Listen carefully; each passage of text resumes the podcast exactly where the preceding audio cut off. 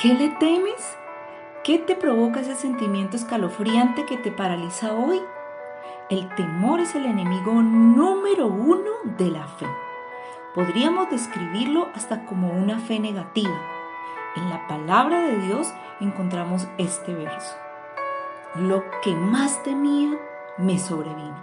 Lo que más me asustaba me sucedió.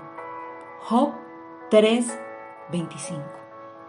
Es como si nuestros pensamientos atrajeran justo lo que estamos temiendo.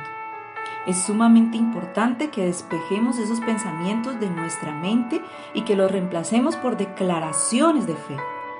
Depositen en Él toda ansiedad porque Él cuida de ustedes.